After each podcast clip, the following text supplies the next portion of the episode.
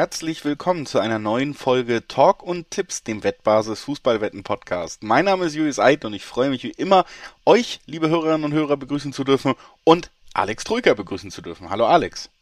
Servus Julius, hi. Ja, damit sind wir vollzählig, machen es ganz kurz, um schnell reinzukommen auch in unser Thema. Wir wollen heute über das Spiel, nicht das Spiel, sondern die Spiele am 20. Spieltag in der Bundesliga sprechen. Es gibt natürlich neun, nicht nur eins und äh, auch einige spannende Partien dabei, vor allen Dingen ein paar Fragezeichen nach einem sehr ja wilden DFB-Pokal Spieltag, wo ja einige Favoriten sich verabschieden mussten. Wir wollen gucken, wer kommt zurück in die Spur, was bedeutet das vielleicht auch fürs Wochenende und das tun wir nach ein paar kleinen Hinweisen zu Beginn. Sportwetten sind ab 18 nicht für Minderjährige gedacht. Die Angaben, die wir hier im Podcast machen, die sind ohne Gewähr bedeutet also, die Quoten können sich jederzeit noch von Wettanbieter zu Wettanbieter verändern nach unserer Aufnahme und zu guter Letzt, Sportwetten können Spaß, aber auch süchtig machen. Und wenn das Ganze bei euch zum Problem wird, könnt ihr euch an den Support der Wettbasis wenden, sei es per Mail oder per Live-Chat.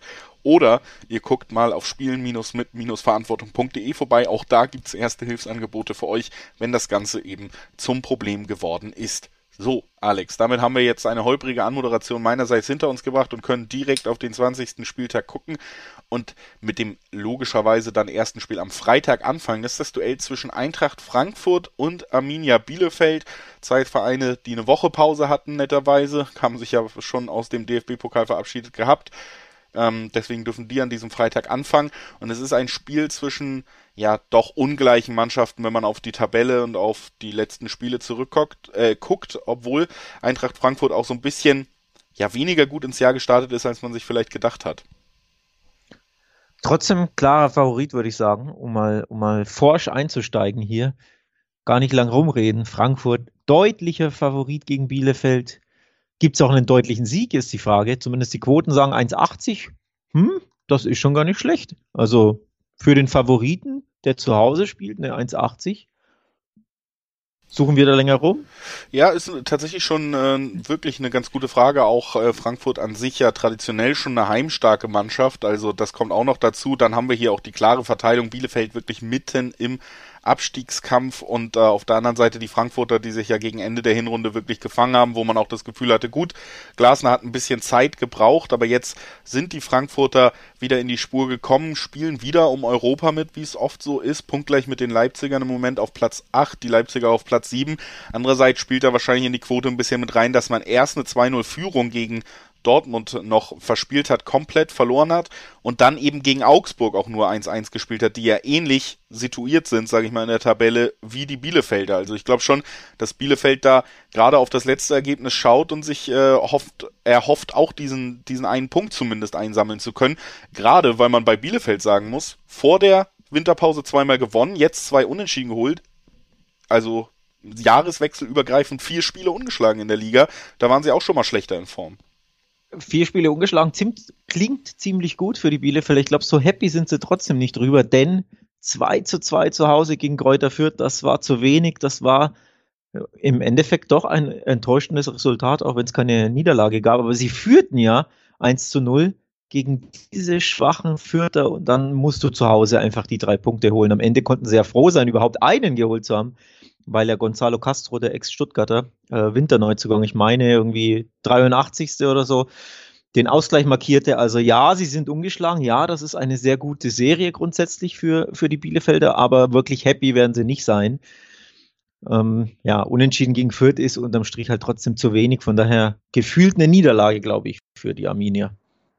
Ja, äh, das ist natürlich wirklich ein bisschen die Enttäuschung. Andererseits äh, spielte dann aber das bessere Torverhältnis jetzt auch in den letzten Spieltagen mit rein und man hat es ja geschafft, sich auf den Relegationsplatz zu schieben und das muss man schon sagen, dass äh, ja vor den Wintermonaten Bielefeld ganz schön abgeschlagen auf Platz 7, äh, 17 stand. Jetzt sind sie mittendrin, auch nur einen Punkt hinter Augsburg, die letzte Woche unentschieden gegen Frankfurt gespielt haben. Also ein Punkt. Augsburg hat das schlechtere Torverhältnis, könnte dafür sorgen, dass man sogar auf einen sicheren Platz springt an diesem Wochenende und das ist sicherlich äh, auch reizvoll für die Arminia, die lange, lange da ganz unten drin steckte. Trotzdem am Ende, auch wenn wir hier so ein bisschen wieder Teufelsadvokat gespielt haben und für den Underdog was gesagt haben, glaube ich schon, dass wir jetzt gerade auch, weil Frankfurt zwei Spiele in Folge nicht gewinnen konnte, davor ganz gut in Form war und auch gegen Dortmund ja durchaus erstmal die Ansätze gezeigt hat, warum sie so gut in Form waren. Ich kann mir nicht vorstellen, dass Frankfurt jetzt auch das dritte Spiel in Folge mal wieder äh, wirklich so eine Serie aufmacht an ungeschlagen Siegen oder an ungeschlagen Spielen.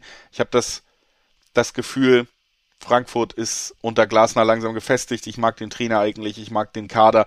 Ich sehe da genug Potenzial, um die 1,80 in Frankfurt auf die Favoritenmannschaft dann doch als attraktiv genug anzusehen, um drauf zu tippen. Apropos, ich mag den Kader. Ähm, es sieht so aus, als ob Kevin Trapp und Kostic zurückkehren nach Corona-Infektion. Ähm, das wäre beides, glaube ich, ein, ein, großer Schub für die, für die Frankfurter. Mussten ja ohne den Stammkeeper und ohne den vielleicht besten beides Spieler im Kader. Art die Spieler, die Frankfurt genau. alleine ein Spiel gewinnen können, ne? Genau, ähm, mussten in Augsburg ohne beide auskommen. Das ist, glaube ich, auch so ein bisschen die Erklärung, ähm, warum es nur ein 1-1 in Augsburg gab. Ich meine auch, ähm, Ramay spricht man ihn aus, ne? Den Ersatzkeeper, der hat auch gepatzt bei dem einen Augsburger Tor. Also ich glaube, das ist ein kleiner Boost, dass ähm, Trapp und Kostic so wie es aussieht, wieder zurückkehren. Und auch das ist ein Grund für mich, tatsächlich auf die Frankfurter zu tippen. 1,80 Kostic macht da Betrieb und Alarm auf links. Boré ist grundsätzlich gut drauf. Ähm, das sollte einen ja. Sieg geben.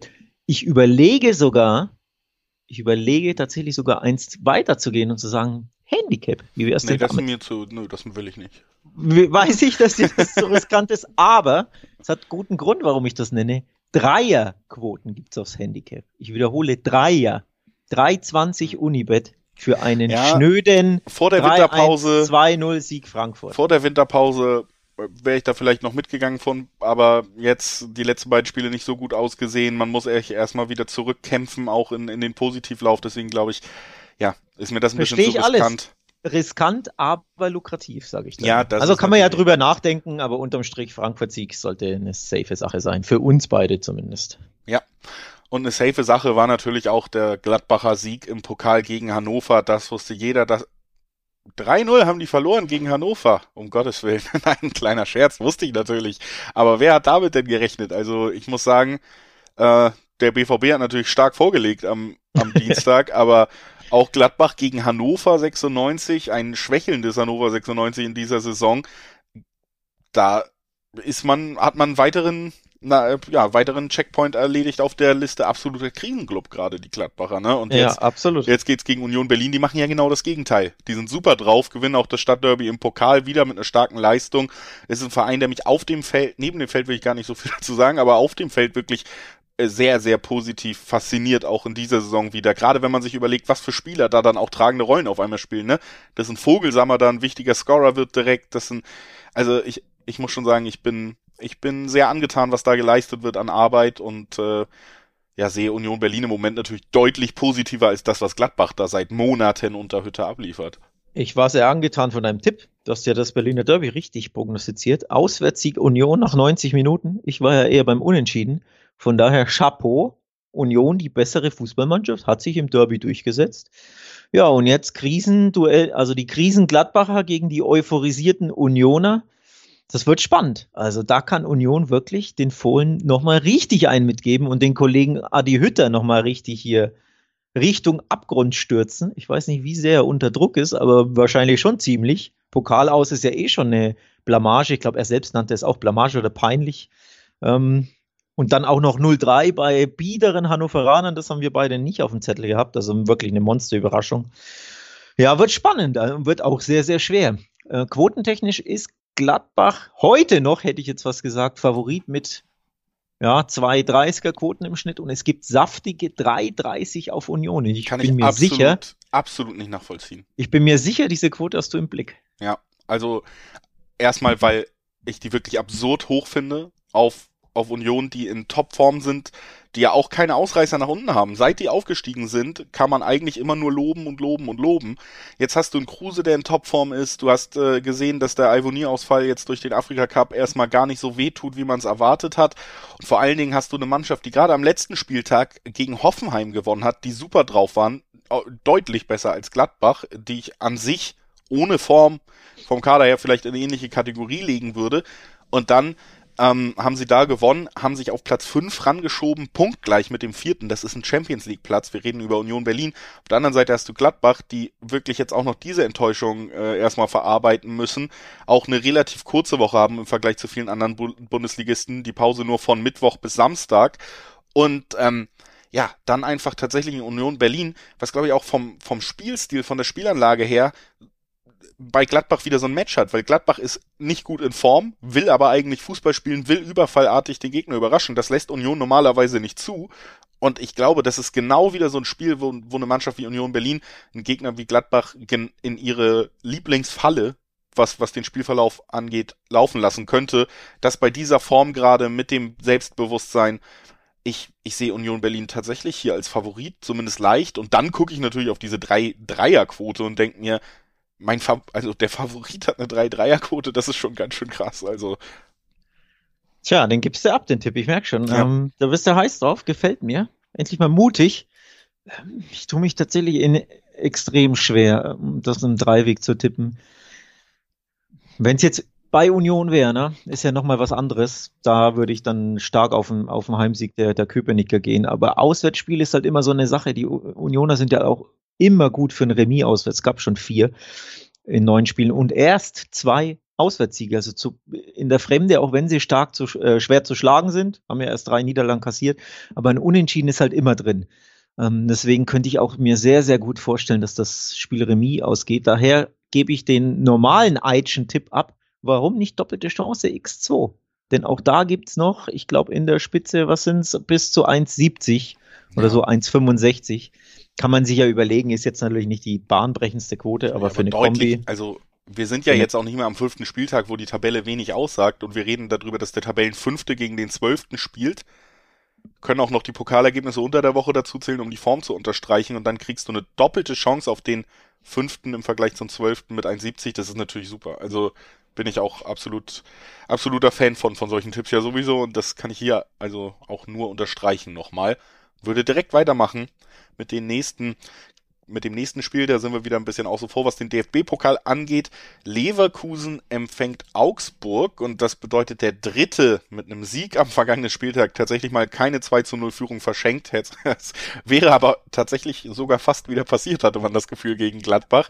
War wirklich so, dass äh, Andrich und Schick sie in Führung gebracht haben, 2 zu 0 Führung wieder für Leverkusen und dann in der 81. kommt das 1-2 und ich habe schon gedacht, Mensch, das 2-2 liegt wieder in der Luft, aber äh, sie haben es diesmal geschafft, eine 2-0-Führung über die äh, Strecke zu bringen und auch so ein bisschen so eine Negativserie beendet. Davor ja nur äh, vier Spiele kein Sieg, zwei Unentschieden, zwei Niederlagen. Auf der anderen Seite die Augsburger, die zumindest den Punkt sichern konnten am vergangenen Wochenende, haben wir schon drüber geredet, die aber weiter in akuter Abstiegsgefahr auch sind mit dem Platz 15 im Moment. Also auch hier eine, sag ich mal, tabellarisch eine klare Sache. Vor allem jetzt muss mal eine klare Sache folgen von den Leverkusenern. Also sprich einfach mal, ein klarer Sieg muss jetzt langsam mal her. Wir warten darauf und warten darauf und er kommt ja einfach nicht. Immerhin kam der Sieg in Gladbach, aber klar war er ja auch wieder nicht. Sie zitterten ja auch wieder und zwar völlig unnötig. Ähm, wie du selbst gesagt hast, ja, zwei Elfmeter verschossen und ich habe gelesen, 6er XG hatte Bayer Leverkusen. Also eigentlich sollten sie sechs, das muss man sich mal vorstellen, sechs Tore aus ihren Chancen erzielen, laut diesem mathematischen Rechnungsmodell. Und sie schießen aber nur zwei und zittern, weil sie auch zwei Meter verballern. Also, es muss endlich mal ein klarer Sieg von Leverkusen jetzt her. Sie haben die Chancen. Normalerweise sind, sie haben das Offensivpotenzial und es kommt nur der FC Augsburg, der zwar zu Hause, wir erwähnen es immer wieder, sehr unbequem ist, aber in der Fremde eigentlich nicht selten Kanonenfutter. Deswegen sage ich klarer Sieg Leverkusen. Richtig, schließe ich mich an. Handicap gibt zwei Einser. Gibt, Handicap gibt zwei Einser-Quoten und das finde ich gar nicht so uninteressant. Und äh, vor allen Dingen eben auch wirklich wichtiger Punkt, den du angebracht hast, ist, ich würde ganz, äh, ich würde deutlich zögerlicher an dieses Spiel rangehen, wenn es in Augsburg stattfinden würde. Da haben wir schon die eine oder andere Überraschung erlebt. Und ich glaube auch, dass Augsburg noch die Momente haben wird. Dieser Verein, ja, steigt nicht dann sang- und klanglos ab und gewinnt kein Spiel mehr. Die bleiben immer so auf dieser Kante und immer, wenn es nötig ist, holen die auch mal einen Punkt. Aber ich glaube auch, wie gesagt, und das siehst du oft, dass das zu Hause deutlich besser gelingt. Ich glaube auch, dass Leverkusen jetzt endlich sich bewiesen hat, wir konnten wie auch immer dieses absurde Spiel tatsächlich mal wieder über die Ziellinie bringen. Auch das wird das Selbstbewusstsein stärken. Und dann muss man ja irgendwann konstatieren, auch die, die Spiele, die nicht erfolgreich verliefen, da war man ja immer 2-0 in Führung, weil man fast jeden Gegner zumindest zeitweilig an die Wand spielen kann. Das ist auch gegen Augsburg der Fall. Und dieses Mal wird man ja, das noch ein Ticken souveräner mit dieser ganzen offensiven Klasse ausspielen. Handicap-Tipp 2-1 ist sehr lukrativ und für mich äh, gut vorstellbar an diesem Wochenende. Leider klaust du mir meinen Tipp. Nee, Quatsch, ist natürlich ähm, der offensichtliche Tipp, vor allem zu diesen starken Quoten. Also da sind wir uns komplett einig. Da, da palaver ich gar nicht länger rum. Handicap-Tipp habe ich mir auch ausgesucht, finde ich richtig stark. Die Quoten finde ich auch zu hoch, die Quoten, muss ich auch ehrlich zugeben. Von daher loggen wir das ein und ich würde sagen, wir blicken direkt aufs nächste Spiel. Ja, das tun wir. Sehr gerne, lieber Alex. Und äh, dieses Spiel ist das Spiel zwischen Freiburg und Stuttgart und damit äh, ja zwischen dem, dem Sportclub, wo man ja beim letzten Mal eher gesagt hat, okay, ähm, wir oder nach den letzten Wochen war ich so ein bisschen, habe mich schon gefragt, ob sie diese starke Hinrunde wiederholen können. Jetzt haben sie aber zumindest im Pokal schon mal wieder ein Statement setzen können und die sehr starke oh, ja. TSG rauswerfen oh, ja. können. Habe ich nicht unbedingt so auf dem Zettel gehabt, gerade auch den Spielverlauf, wo man schon einfach die bessere Mannschaft war, auch wirklich. Aber du warst doch eher bei deinem Tipp bei Freiburg, wo hingegen ich gesagt habe, hier Hoffenheim. Ja, also. ich war, ja, aber ich habe mir einen anderen Spielverlauf. Also ich fand Freiburg beeindruckend gut im Spiel über weite Strecken und auch dominant. Und das, das habe ich nicht unbedingt erwartet. Ich hätte gedacht, dass man ja die, die Aussetzer von Hoffenheim gut nutzen kann, aber dass man da wirklich ja, finde ich, so ein sehr, sehr gutes Spiel von vorne bis hinten abliefert. Das habe ich gar nicht so gesehen nach den letzten Wochen. Das, das ändert meinen Blick auf die Freiburger jetzt in der Liga natürlich auch so ein bisschen wieder. Und äh, muss ich auch sagen, dass die, ja, dass die Stuttgarter natürlich jetzt äh, am so langsam richtig Probleme haben, einfach weil sie da ganz unten reingerutscht sind. Im Moment ein direkter Abstiegsplatz und man merkt schon, das erste Mal, seit sie in der Liga sind, kann kann man diese Ruhe, die auch Missentat und so noch versuchen auszustrahlen, nicht mehr wirklich aufrechtzuerhalten. Da ist wieder eine Menge Zunder im Umfeld. Zunder, ja, stark. Ähm, ja, tatsächlich darf man das Spiel übrigens Derby nennen. das wäre beim alten Thema. Regionalderby, nee. Ähm, Badener Derby gegen Schwaben. Ist das okay? Wird das ja, abgesegnet von dir? Können, können wir so machen, aber ich, ich glaube, ja. Ich mir im Endeffekt ist es sicherlich auch aus anderen Gründen schon ein Spiel, was beide Vereine sehr gerne gewinnen würden, denn die Freiburger waren ja vor der Winterpause am Träumen, dass es vielleicht sogar der, der Champions League Platz doch irgendwie sein könnte, wenn es so weitergeht. Jetzt sind sie schon nur noch auf Platz 6, weil es eben in den ersten beiden Spielen der Rückrunde keinen ja, Sieg gab. Ein, ein Punkt Rückstand auf Hoffenheim. Ne? Stuttgart also sprich ist äh, auf dem direkten Abstiegsplatz. Beide haben diese Punkte aus verschiedenen Gründen, würden sie die sehr, sehr gerne mitnehmen. Stuttgart natürlich mittlerweile den, den ganz großen Druck aufgrund dieser Situation am Tabellenende. Also ja, äh, Druck, Druck für beide Mannschaften auf eine verschiedene Art. Ich bin mir so ein bisschen unsicher, ob das der das Spieltag ist, wo, wo Stuttgart den Turnaround schaffen kann, wirklich, weil Freiburg natürlich an, an guten Tagen eine der auch einfach, entschuldigen Sie das Wort, abgewichstesten Mannschaften ist. Also das ist halt genau dieser, dieser Unterschied. Stuttgart hat auch viele junge Spieler, das hast du auch im letzten Spiel gesehen, die können dann teilweise auch sehr schön anzusehende Spielzüge machen, aber da fehlt dann vielleicht einfach mal ein bisschen die, die Souveränität und dann äh, die Reife, um irgendwie doch noch Punkte mitzunehmen. Und genau das bringt Freiburg ja mit. Also die sehe ich da einfach natürlich mehrere Entwicklungsschritte, sieht man auch an der Tabelle, weiter als die Schwaben. Was hältst du eigentlich vom Tipp, Freiburg gewinnt und beide treffen? Da hast du den Favoritentipp auf die bessere Mannschaft, die zu Hause spielt und du garnierst sie auch mit einem Gegentor und boostest dir so quasi eine richtig schöne Quote daher. Ja, äh, kann man natürlich machen. Ich bin da tatsächlich eher so, dass ich schon die 1,9er 1 oder fast 2er Quoten im, im Dreiweg auf Freiburg recht interessant finde, was, ja, was absolut, die angeht. Absolut. Das natürlich immer so die Frage ist, ob man den, den weiteren Risikofaktor da noch mit reinnehmen will. Andererseits äh, Aber es lohnt langsam halt, Zeit ne? für auch wird langsam Zeit für ein Kalajdzic-Tor, also ja. könnte sehr gut. So könnte man sagen, passieren. ja. Es, es lohnt sich halt brutal. Freiburg gewinnt und beide treffen bei B-Win beispielsweise eine Achtung, halte ich fest, 3,80 für das 2 zu 1 auf Freiburg. Das vielleicht, ja, am wenigsten überraschende Ergebnis des ganzen Wochenendes wahrscheinlich, wenn ich dir das sage. 2-1 Freiburg, ja klar, ne? Also von daher könnte man sich das mal überlegen. Die, die Quote auf Freiburg ähm, hat mich auch erstaunt. Also wir sind hier beim Thema Eid und Troika überrascht ob der Quoten. Das ist auch hier der Fall. Also die gehen ja teilweise bis zu 2-0 hoch. Vielleicht klettern sie sogar noch über 2-0. Wir haben ja noch zwei Tage Zeit, ne, bis das Spiel angepfiffen wird. Also ja, ich kann es völlig verstehen, wenn jemand sagt, brauche ich gar nicht hier rumsuchen. Zweierquote auf Freiburg, die zu Hause spielen, die ganz stark sind gegen sehr enttäuschende, seit Wochen und Monaten sehr enttäuschende Stuttgarter. Aber wie gesagt, der andere Tipp mit 380er Quoten, der, der lockt mich schon sehr. Ja. Ja gut, das ist, äh, wenn du mit dem 2-1 argumentierst, klar, würde ich auch sagen, wenn ich mir, wenn ich bei Kicktipp irgendein Ergebnis eintragen würde, könnte es sehr gut dieses Ergebnis sein. Das ist schon so. Also, ähm, ja, auch äh, auf, auf eine Art interessant, wenn man sich den weiteren Risikolayer quasi sparen will, geht äh, Dreiweg natürlich aber hier auch, finde ich, super klar muss. Also Freiburg gewinnt das um, Ding, Ja, genau. Um es nochmal kurz abschließend zu sagen, Freiburg hatte keine sehr guten Ergebnisse in der Liga. Zuletzt äh, gegen Dortmund schwaches Spiel, gegen Bielefeld 2-0 Führung verspielt, aber äh, Stuttgart hatte auch keine guten Ergebnisse zuletzt und dann haben wir eben auch noch das Pokalspiel, wo Freiburg wieder gezeigt hat, dass sie doch noch auf einem anderen Niveau agieren können und deswegen sind sie Favorit hier weiterhin, logischerweise. Und ähm, deswegen sehe ich sie da auch vorne und das mit sehr interessanten Quoten bei diesem Spiel. Und äh, wer auf der Suche nach den interessantesten Quoten ist, der findet die natürlich immer auch auf wettbasis.com, nicht nur für Fußball, sondern auch für alle anderen ja, Sportarten, die gerade so anstehen. UFC zum Beispiel, Handball-EM läuft gerade auch. Wir haben immer noch Wintersport, Kitzbühel 2022 gerade auch. Der Afrika Cup. Wir können hier in einer Stunde Podcast natürlich nicht alles unterbringen, aber wettbasis.com kann das in Artikelform. Und es soll euch wirklich sehr ans Herz gelegt, wenn ihr euch da aufs Laufende bringen wollt. Schaut doch einfach auch mal auf der Website vorbei, um das gesamte Angebot von der Wettbasis wahrnehmen zu können. Das als kleiner Hinweis bevor wir weitermachen mit Fürth gegen Mainz und damit dem Tabellenletzten, der ich habe mit einem Kollegen, der die, die Fürther für die Nürnberger Nachrichten begleitet, gesprochen, der hat gesagt, das allerletzte kleine Hoffnungsschimmerchen wäre jetzt ein Sieg gegen Bielefeld gewesen am vergangenen Wochenende. Da gab es nur ein Unentschieden, was beiden Mannschaften nicht so richtig geschmeckt hat und beide Mannschaften nicht so richtig weitergebracht hat. Das heißt, nach dieser Aussage am 20. Spieltag jetzt vor Anpfiff des 20. Spieltags elf Punkte hinter dem 17. und dem 16. Ja, Hoffnung schwer noch vorstellbar für die Vierter. Bei den Mainzern 27 Punkte, Platz 10 im Moment.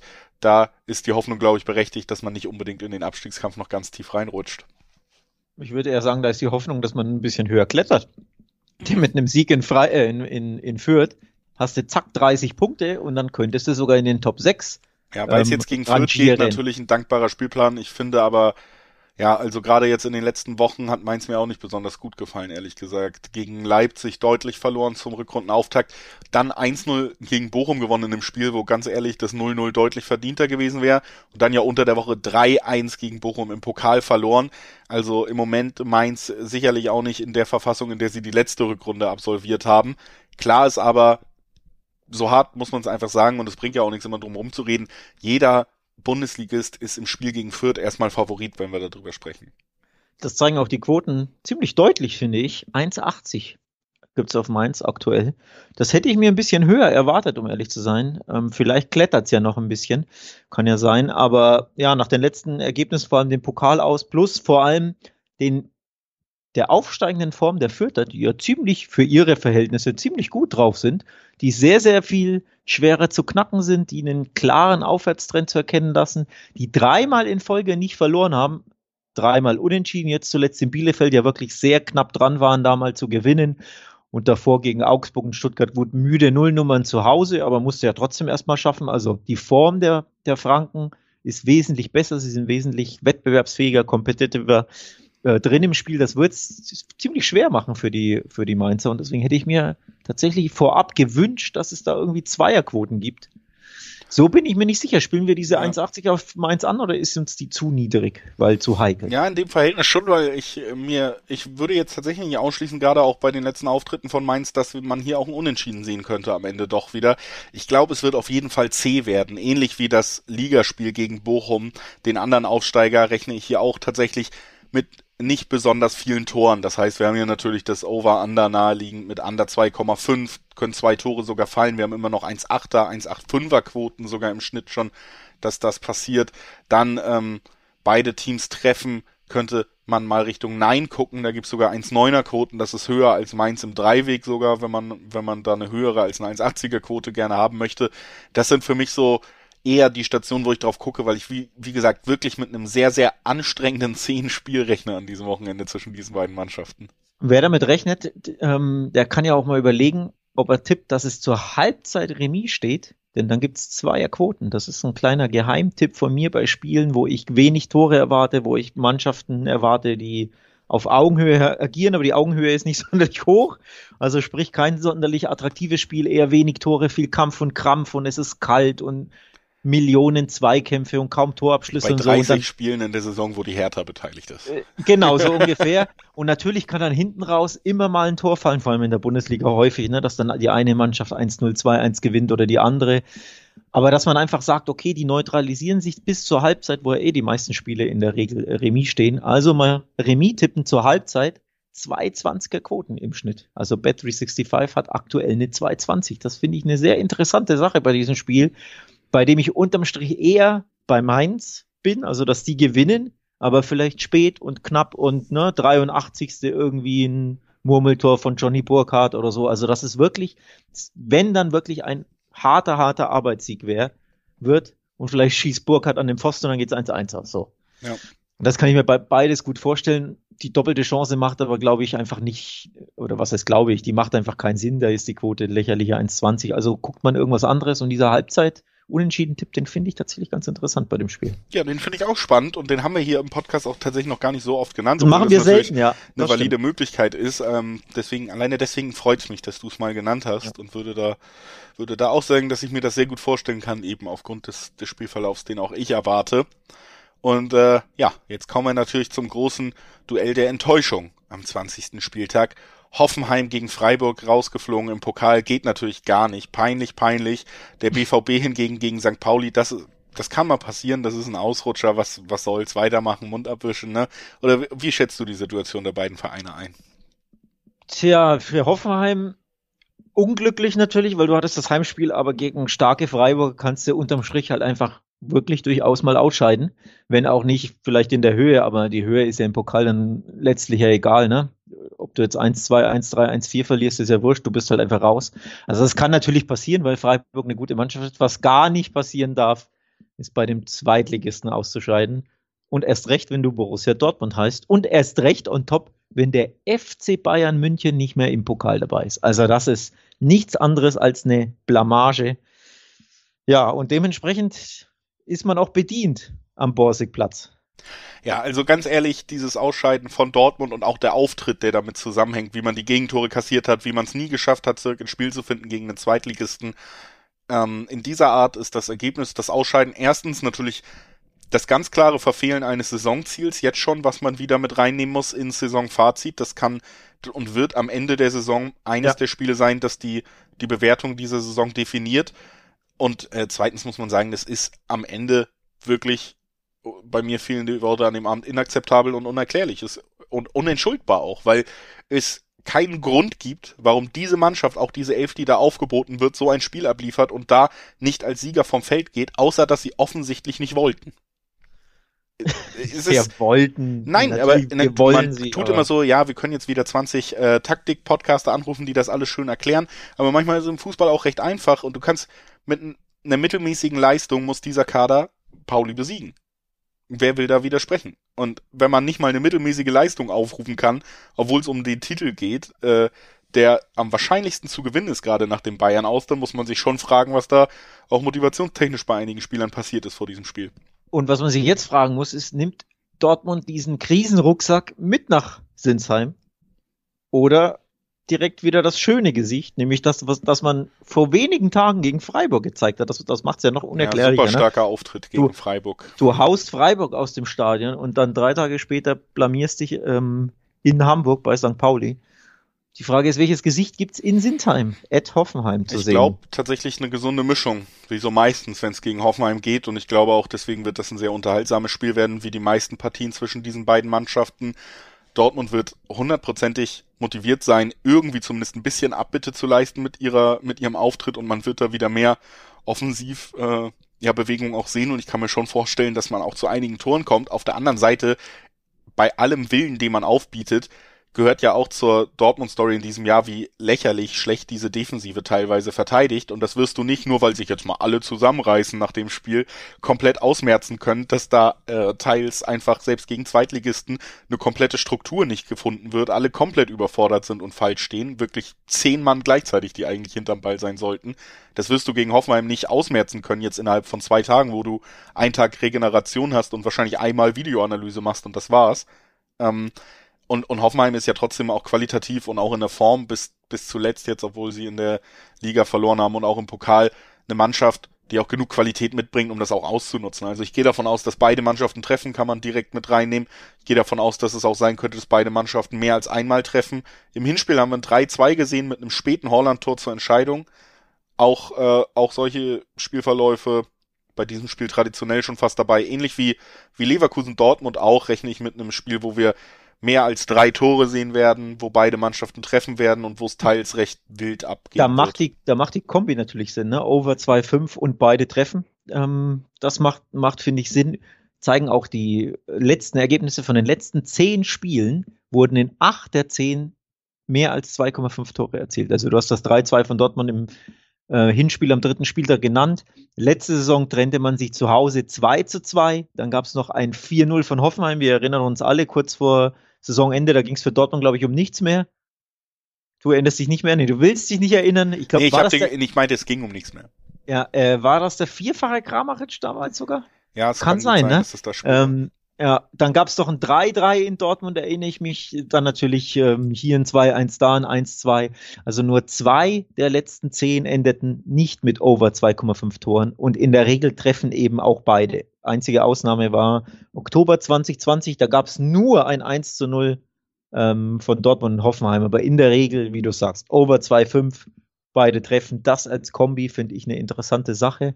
Dann spart man sich so ein bisschen den Dreiweg-Tipp oder umgeht den, denn der ist nicht so leicht, finde ich tatsächlich. Also Nö, würde, würde es, also man wäre würde ja wahnsinnig. es uns überraschen, wenn plötzlich hier Hoffenheim 2-1-3-2 gewinnt. Ich wäre nicht überrascht. Nö, überhaupt nicht. Ich glaube auch Dreiweg-Tipps auf Dortmund sollte man sich sparen, weil die ja anscheinend gegen jeden verlieren können, ne? Also. ja, also man muss es trotzdem mal ansprechen. Der normale Favoritentipp auf Borussia Dortmund bringt eine 2-10 mit sich das allein ist schon wert, angespielt zu werden, wenn man sagt, hier Dortmund A natürlich die bessere Mannschaft und B, da muss jetzt eine Reaktion kommen. Das allein ist interessant. Aber es zeigt ja schon auf, dass Hoffenheim eine Dreierquote hat. Das spricht ja auch schon ein bisschen dafür, so wirklich komplett ausschließen sollte man nicht, dass Hoffenheim hier gewinnt. Und das Remis ist natürlich nie auszuschließen. Sollte man überhaupt Spiel. nicht. Vor allen Dingen auch Hoffenheim eine der Mannschaften, die durchaus mal ein paar Niederlagen Dortmund zugefügt haben in den letzten Jahren. Ne? Absolut, ne? ja, ja, klar. Auch, auch das kommt durchaus noch in die Bewertung hinzu. Also ich würde hier auch den Teufel tun, nach so einem Auftritt irgendwie auf Dortmund zu tippen, weil ja, drei, halt drei der letzten zehn hat ähm, Hoffenheim gewonnen, vier der letzten zehn Dortmund, die anderen drei Spiele Remis. Also das ja. zeigt schon auf, das ist normalerweise ein sehr, sehr im Dreiweg sehr schwer zu tippendes Spiel, weil sehr ausgeglichen und es kann viel passieren. Und ich glaube, wir beide setzen auch darauf, dass viel passiert, nämlich toremäßig. Und ob es dann 3-2, 2-2, 2-3 ausgeht, das sehen wir am Samstag. Ja, ich habe es auch äh, aus, aus Fansicht, ich halte es ja so ein bisschen persönlich mit den Dortmundern fast verdrängt, aber ich muss sagen, sobald wir das auch nur angesprochen haben, das Thema, bin ich direkt wieder sehr sauer geworden. Also, ähm, ja, sollen sie mal irgendwas machen. Ich, ich, ich glaube nicht, dass man hier bei Dortmund diese Saison, gerade wenn es gegen Gegner geht, die generell nicht unbedingt liegen, sollte man sich bei die, auch bei lukrativen Dreiweg Quoten das vielleicht doch zweimal überlegen, weil sie schon für diese Ausrutscher weiter da sind einfach. Man sollte ja nicht vergessen, dass sie in Frankfurt ja auch um ein Haar verloren hätten und ja. 2-0 hinten lagen und dann erst in der Schlussphase das Spiel drehten. Also das Spiel hätte ja easy auch mit einem Sieg der Frankfurter enden können. Ähm, von daher aktuell in Dortmund spielen, da geht's ab, da kann viel 1, passieren. 1,5 Gegentore pro Spiel. Das spricht klare, eine klare äh, Sprache und deswegen freuen wir uns aus neutraler Sicht auf dieses Spiel, das ich mir, glaube ich, im Einzelspiel angucke am, am Samstag. Denn da, da sollte was abgehen. Ja, das tue ich auch. Ich bin mir nur unsicher, ob ich das nicht vielleicht doch wieder schwer bereuen werde. Aber lass uns weitergehen zum nächsten Spiel. Bochum gegen Köln, Bochum im Pokal weitergekommen, gegen Mainz 3-1 haben wir gesagt, guter Auftritt gefeiert unter anderem mit so gehen die Dortmunder, die Dortmunder gehen so, also auch äh, liebe Grüße an den Nachbarn geschickt. Ta tatsächlich. Ja, aber wie gesagt, jede Hebe komplett angebracht, ich hätte mitgemacht. Und ähm, es geht gegen Köln, auch da ist Heme durchaus angebracht, weil sie ja eigentlich schon, sagen wir mal so, eigentlich in der Nachspielzeit meiner Meinung nach gegen den HSV hätten ausscheiden müssen, weil sie ganz, ganz spät in der Nachspielzeit der Nachspielzeit einen Elfmeter bekommen haben, der für mich kein Elfmeter ist.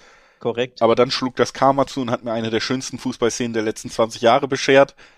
Also ja, da Florian Keins schießt ja. ein Elfmetertor, der Schiedsrichter sagt, es zählt nicht.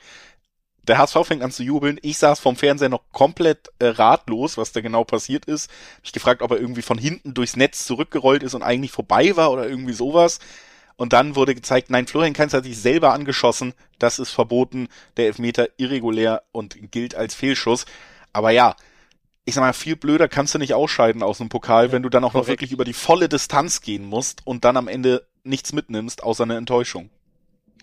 Ja, das war kurios. Ich bin komplett bei dir. Das ist kein Elfmeter. Da fliegt Anthony Modest aus Verzweiflung da nieder und kriegt einen lächerlichen Elfmeterpfiff. Und dann, ja, hat Karma wirklich zugeschlagen. Ich habe es auch getweetet. Ähm, ja, für Köln natürlich doof, aber für mich nicht ganz so doof gewesen, denn du erinnerst dich, ich habe unentschieden getippt. Reguläre Spielzeit, Köln HSV. So, dann nickt er nur wissentlich. Von daher das schon mal richtig getippt die Frage ist, gehe ich erneut diesen Weg des Unentschieden-Tippens bei Bochum gegen Köln? Und ich glaube, ich sage ja. Ich beantworte meine eigene Frage mit ja. Für mich ist das ein Unentschieden-Spiel, Julius. Bochum-Köln. Remis, ja. 3,40. Ja, kann ich sogar irgendwie nachvollziehen, weil ich auch wirklich, also Bochum mir eigentlich über weite Strecken seit ja, es gab ja so um den zehnten Spieltag rum, da scheint man sich richtig gefunden zu haben und seitdem stimmen ja die Ergebnisse und man, man steht ganz gut da in der Tabelle, wirken sehr gefestigt. Auch der Pokalauftritt fand ich war ordentlich. Jetzt hast du bei Köln das erste Mal auch so ein bisschen Unruhe drin gefühlt unter Baumgart, weil er natürlich viel rotiert hat, damit die Pokalchance auch so ein bisschen weggegeben hat. Ich meine, wenn man sich jetzt auch anguckt, wer diese Runde noch alles ausgeschieden ist, es gibt ja durchaus die valide Chance, dass wir hier einen sehr, sehr überraschenden Pokalsieger sehen werden am Ende oder zumindest Finalteilnehmer, ein Platz, ne? Also da hat man auch schon ein bisschen eine Chance vergeben und das, das dürfte so einen kleinen Knacks gegeben haben. An sich sehe ich die beiden Mannschaften tatsächlich auch gar nicht so weit auseinander. Köln spielt zwar ja wahrscheinlich ein bisschen attraktiver, aber wenn, wenn diese Kombi der Flanken mal nicht klappt und wenn, wenn Modest mal nicht trifft, da sind sie schon sehr abhängig. Über 40 Prozent ja, aller ja. Tore erzielt Modest. Äh, das ist natürlich auch irgendwann ein wenig, ja, sagen wir mal, das ist, kann man auch vorbereiten als Gegner und diese Gewissenhaftigkeit traue ich Bochum zu und auch die Diszipliniertheit, das über weite Strecken von 90 Minuten offen zu halten. Deswegen kann ich mir auch vorstellen, dass es jetzt kein äh, Spiel wird, wo wahnsinnig viele Tore fallen wieder und da ist natürlich auch ein Unentschieden immer in der Verlosung. Wenn keiner trifft, haben wir 0-0. Äh, mehr als zwei Tore erwarte ich gar nicht. Wenn die gleich verteilt spielen, dann, dann vielleicht auch. Ähm, also ich, ich kann den Unentschieden-Tipp total nachvollziehen. Ich nochmal den unter 2,5 finde ich auch nicht uninteressant. Da gibt's Zweierquoten bis zwei Zehnerquoten noch. Das ist bei einem Spiel, wo ich mit wenig Treffern rechne. Also äh, auch das, das würde ich hier nochmal in den Ring werfen. Kurzes Plädoyer für Bochum. Fünf der neun Heimspiele gewonnen. Die sind brutal stark zu Hause und erst sechs Gegentreffer kassiert. Ich muss mal kurz gucken. Wer hat weniger Gegentreffer? Die Mainzer, überraschenderweise, wer hat mehr Gegentreffer zu Hause? Unter anderem Leipzig, Bayern und Dortmund. Das spricht schon Bände. Also Bochum zu Hause eine Festung, hätte ich jetzt fast gesagt. Und gleichzeitig die Kölner auswärts gar nicht mal so gut. Erst zwei Auswärtssiege gab es in neun Spielen. Das ist gar nicht mal so, so, so prickelnd. Sie verlieren halt nicht häufig, sprich, oft ist das Unentschieden dabei, nämlich viermal. Deswegen neige ich wirklich stark zum äh, Unentschieden-Tipp oder sogar einen Schritt weitergehen. Doppelte Chance Bochum. Remis. 1x. Ja, bin 1, ich ja immer ein Freund äh, von. Äh, was gibt's da? 1,65 immer ein Freund von, einfach zwei von drei Spielabgängen abdecken zu können, die nicht ausgeschlossen sind für eine ordentliche Quote noch. Das kann ich absolut nachvollziehen. Wie gesagt, wenn man sich aus dem Dreiweg fernhalten will, würde ich da äh, auf die, die Underwetten so ein bisschen schielen, weil ich glaube, es wird sehr eng. Also selbst wenn Bochum das gewinnt, wahrscheinlich eher 1-0 als 3-1 oder so. Deswegen, ja. Also, also ich glaube, ba Baumgart wird hier ähm, bisschen seiner Mannschaft in den Arsch treten, wie man im Fußball so schön sagt, ähm, aufgrund dieses Pokal ähm, Ausscheidens wird ihnen da ein bisschen Feuer machen, da, dass da mehr Zug in der Mannschaft sein wird in Bochum. Gleichzeitig ist Bochum aber so auswärts heimstark, sorry, und hat ja auch jetzt zählt ja gar nicht mit rein in die Heimtabelle. Unter der Woche ja Mainz auch zu Hause aus dem Pokal geworfen und geschlagen. Also sprich, die sind zu Hause richtig feurig. Deswegen maximalen Unentschieden für Köln, wenn sie ihr Spiel ne, auf den Platz bringen, wenn sie eine, eine, gute Leistung zeigen. Aber selbst ein Heimsieg der Bochumer gegen vielleicht angeschlagene, Pokal angeschlagene Kölner würde mich auch nicht überraschen. Also das 1x, damit liebäugle ich, ansonsten Remis-Tipp. Also Köln-Sieg wäre ein bisschen überraschend, finde ich. Sie gehen aber auch als und das ist auch überraschend für mich, als recht klarer Favorit ins Spiel. 2,30 gibt es auf Köln und nur 3,30 oder was ist nur? Äh, nicht nur, sondern starke 3,30 gibt es auf den VfL Bochum dass die Ausgangssituation bei diesem Spiel, und dann können wir eigentlich von den Kölnern, die aus dem Pokal geflogen sind, weil sich ein Spieler im Elfmeterschießen selber angeschossen haben, zu den Wolfsburgern kommen, die aus dem Pokal geflogen sind, weil sie zu oft gewechselt haben. Also die beiden absoluten, sag ich mal, Top-Mannschaften des diesjährigen Pokalwettbewerbs, zumindest Köln und Wolfsburg. In der Liga ist das für Wolfsburg definitiv nicht der Fall müssen gegen Leipzig ran, die bis jetzt Nägel mit Köpfen machen unter Tedesco und sagen, wir wollen zurück auf die Champions League Plätze, da gehören wir hin. Während Wolfsburg sich da vor der Saison vielleicht auch gesehen hat, mittlerweile sich wahrscheinlich aber denkt, es wäre ganz nett, wenn wir ein paar Gründe finden, den Trainer nicht direkt nochmal zu wechseln und vielleicht nicht auf einen Abstiegsplatz rutschen. Ja, die werden versuchen, ein paar Gründe zu finden, aber ich fürchte, an diesem Sonntag um 15.30 Uhr, beziehungsweise dann, wenn das Spiel vorbei ist, um, was ist es, 17 Uhr, werden sie eher nicht so viele Gründe finden. Heißt, es gibt mal wieder eine Pleite, in dem Fall in Leipzig. Also RB Leipzig gewinnt gegen Wolfsburg und Florian Kofeld blickt wieder zerknirscht und bedröppelt rein und wird um seinen Job umso mehr fürchten. Denn ich fürchte, das gibt auf die Mütze für Kofeld und Co. Ja, also ich habe es in diesem Podcast ja gesagt, ich kann nicht mehr auf Wolfsburg tippen. Ich habe es noch einmal getan am vorletzten Spieltag. Sie haben wie immer enttäuscht äh, auch gegen Bochum und äh, ähm, Sie werden noch irgendwann daheim, glaube ich, gegen Fürth spielen, oder? Da kannst du ja wieder drauf tippen. Das ist eine ganz kleine Ehrenrettung, das letzte Spiel des 0 zu 0 gegen die Hertha. Da äh, mein mein 0 zu 0 übrigens. Ey, ja, aber da hätte man natürlich eigentlich gewinnen müssen. Also da hat man sich schon gerade über über Riedle Baku, der mir der ja auch eigentlich ein guter Fußballer ist, der sich ja auch super in den Fokus gespielt hat, bevor diese ganze Misere bei Wolfsburg auch mit der ganzen Mannschaft losging. Der, der stand schon im Fokus und der hat auch ein ordentliches Spiel geleistet. Man hat gut die Außen gefunden, man hat gut die Bälle quer gespielt und meine, mein Tipp war ja so ein ganz knappes vielleicht 1-0 für Wolfsburg, weil ein Wout Wekost eben doch ein guter Stürmer ist. Da habe ich mich halt geirrt, weil der hat natürlich äh, einfach die, die Chancen vergeben, die er in den letzten Jahren wahrscheinlich auch gemacht hätte. Also da siehst ja. du natürlich auch, das muss man schon fairerweise sagen, dass die Probleme jetzt nicht nur in der Spielausrichtung oder an dem Mann äh, an der Seitenlinie liegen, sondern dass diese naja, ganze klar, Mannschaft total verunsichert ist und auch einfach natürlich, natürlich. Die, die generelle Form auch einzelner Spieler ganz, ganz weit weg vom Maximum ist. Aber das sind natürlich alles nur Erklärungsansätze für die Situation, wie sie ist, aber keine Sachen, die das irgendwie verbessern. Und deswegen in dieser Form mit all diesen Negativpunkten, die man nennen muss rund um Wolfsburg, ist ein wieder starkes Leipzig unter Tedesco für mich also wirklich natürlich klarer Favorit. Das sieht man auch bei den Quoten. Deutlicher wird's eigentlich in, kein, ja, in keiner anderen Partie außer zwischen Leverkusen und Augsburg noch. Äh, na gut, und Bayern und Hertha sprechen wir gleich noch drüber. Aber ähm, es ist schon relativ deutlich. Eins Fünferquoten auf Leipzig nur im Dreiweg, sechs Fünferquoten auf die Wolfsburger. Das ist ein großer Unterschied. Und man muss ganz ehrlich sagen, nach den letzten Wochen und Monaten auch ein begründeter.